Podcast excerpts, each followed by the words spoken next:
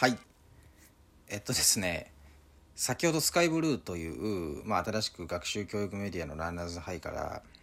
まあ、指導したですねラジオ系の番組ラジオ系の番組というかラジオ番組をですね作ったんですけれどもちょっともう言いたいことって言いますかねですねお伝えしたいことがたくさんあってあるいは僕自身もですね、まあ、アウトプットして学んでいきたい部分もたくさんあるんですけれども今回はですね、まあ、この12分というですね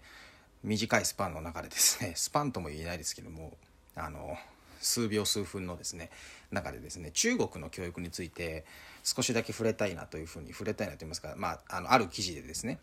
ある記事というのはダイヤモンドオンラインさんなんですけれどもで解説されていることをですね少しだけお話ししたいなというふうに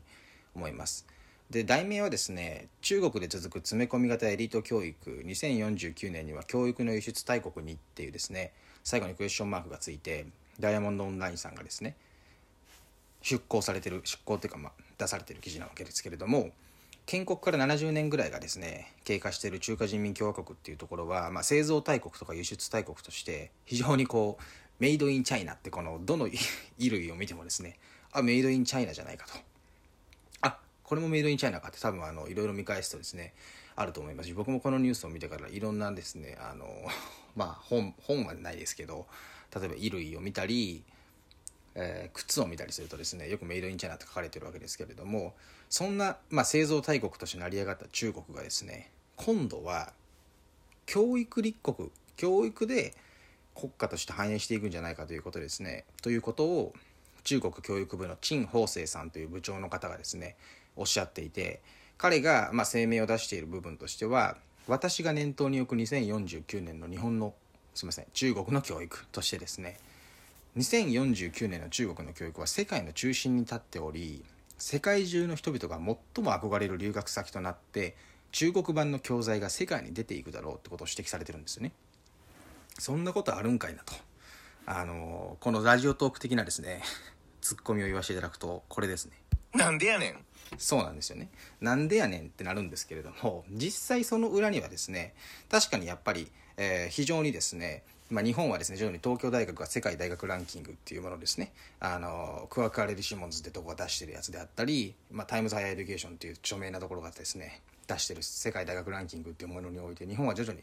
ランキングがですね、相対的に低下、相対的にっていうか、まあ、相対的にも絶対的にも低下してるわけですけれども、中国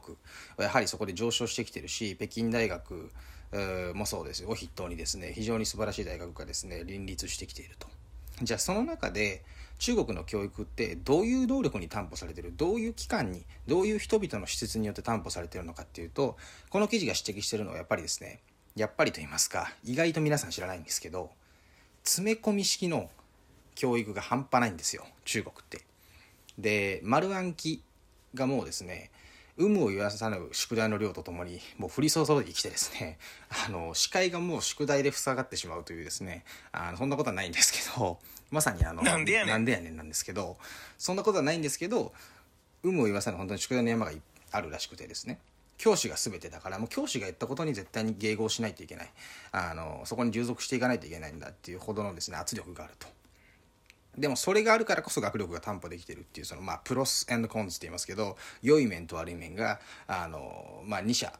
えー併存してるんじゃないかと。で実際でもですねこれのデメリットは多大多大すぎましてですね中国って毎年10万人の青少年の方がですね自死自死っていうのはまあ自殺っていうものの現代的な言い方なわけですけれども自分で死をなすっていうことですねをなしているんですよ毎年10万人ですよで学業プレッシャーっていうですねキーワードがあって本当に学業プレッシャーに苛まれた受験生であったり勉強してる方々であったり生徒たちっていうのが毎年10万人も自死をしてしまっていると。こんなことでいいのかっていうまあ話なんですけれどもそれが事実として本当にあるんですよね。でまあ、それをまた裏返すと裏返したりあのまた裏返したりしていろいろとメリットデメリットを今語った語ってますけれども逆にまた裏返すとメリットとしては農民であってもどこの育ちであっても絶対に、まあ、絶対的な自分の学力さえ獲得可能なのであれば一流官僚になり上がれるっていう出世コースですよね。あのまあ明治新期のですね日本は立身出世ってことが言われてましたけれども、まあ、それと結構類似的な部分が多いんじゃないかなと思うんですよねただまあその一方で学業プレッシャーっていうのがありますとだからその引き上げるトップ層に引き上げていく人材っていうのをいかに上昇させるかっていう面とその下の部分の下支えとしてやっぱり命が失われるってことは絶対的にあってはいけないこと。人道的道義的には完全に良くない。これは世界万国共通的だし、えー、どの言語を介してもそれは言われてることだと思うんですよね。なのでまあ最近はあのいろんなブラック・ライブズ・マターであったり、えーまあ、ミャンマーのですね軍事国家建設って建設、えー、建立みたいなこともですね取り沙汰されてますけれども、まあ、一部のを除きつつ基本的にはやっぱり倫理観として持つべきであると。だからこそあの実際に中国の中ではですね 2000年代の初期なので、まあ、まだ中国、まあ、徐々に中国勢力っていうものがですね、まあ、勃興交流し始めてた時期だと思うんですけれどもその初期に実際中国の上海という場所でそのいわゆる受験戦争競争原理っていうものが働いている確率的な教育形態っていうものに対しての改革運動っていうのが発生したらしいんですよね。お素晴らしいじゃないかって僕ちょっと思ったんですよこれを見た時。でもこれはまあ結構自分に照らし合わせて照合すると面白いなと思うんですけどやっぱり改革運動、まあ、グレタさんっていう環境活動家の方もいらっしゃいますけど環境活動もそうだし、えー、こういった改革運動に対するデモデモの行進とか、えー、人々の意見をですね、いろいろと愚信していくってこともあるんですけれどもそういったことはその直近まさに例えばデモを起こしたとしてもじゃあ明日からじゃあ今回ですね記事で取り上げられてるその中国教育部っていう日本の文部科学省に相当する場所にいる陳法生さんっていう部長がいるんですけどじゃあ彼がその僕たちが言ったからって言って明日またあそうですね。じゃあ全部変えますっていうふうにはなんないじゃないですか。だからその辺のそうこのせめぎ合いがすごく難しくて僕もすごいこれは教育的な部分もそうだしいろいろ論争の的になってると思うんですけど例えばその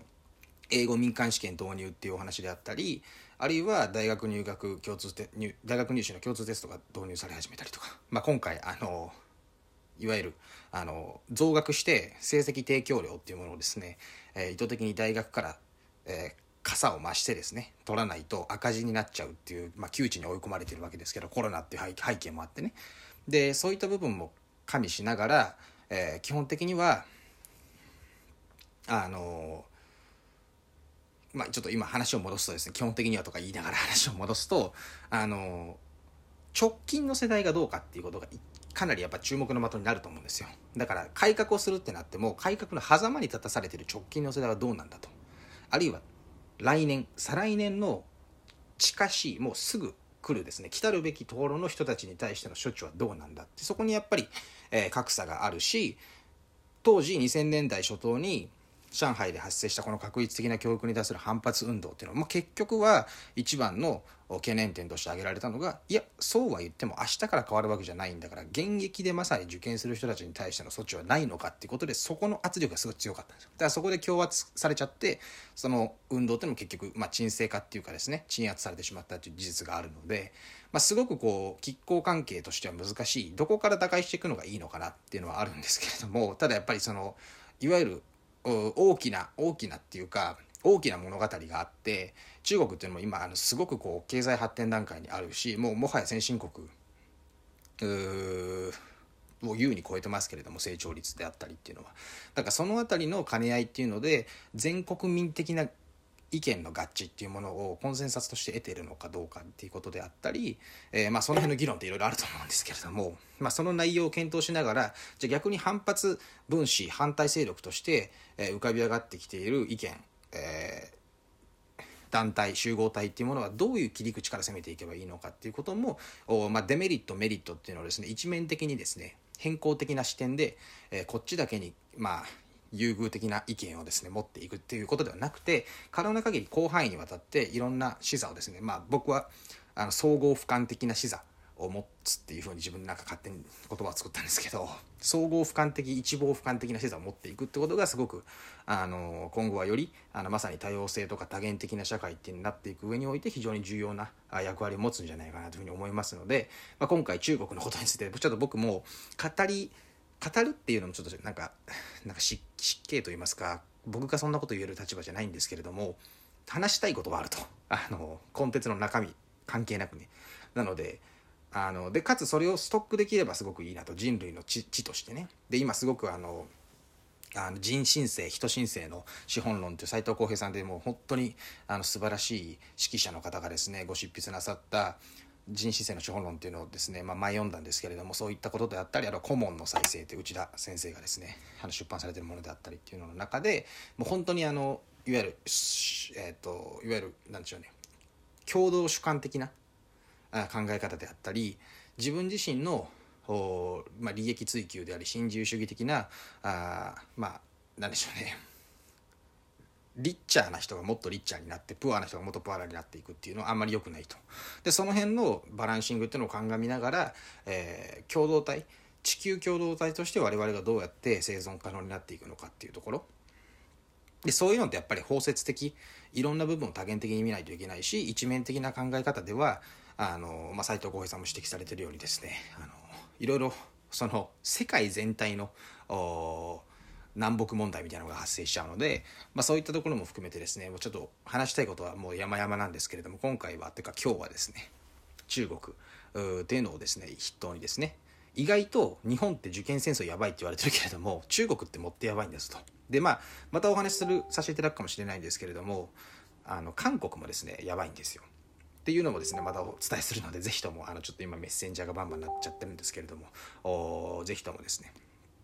えー、また聞いていただければと思います。で、質問箱みたいなのがあるので、ぜひいろいろと僕もディスカッションさせていただければなと思いますし、ランナーズハイのメディアであったり、えー、ツイッターのですね、僕のリンクっていうのも貼らせていただいているので、ぜひとも確認していただければ幸いです。ぜひいろいろとお話できたらなと思います。はい。ちょっと議論大好き人間なので、あの、いろいろと学ばせてください。ありがとうございました。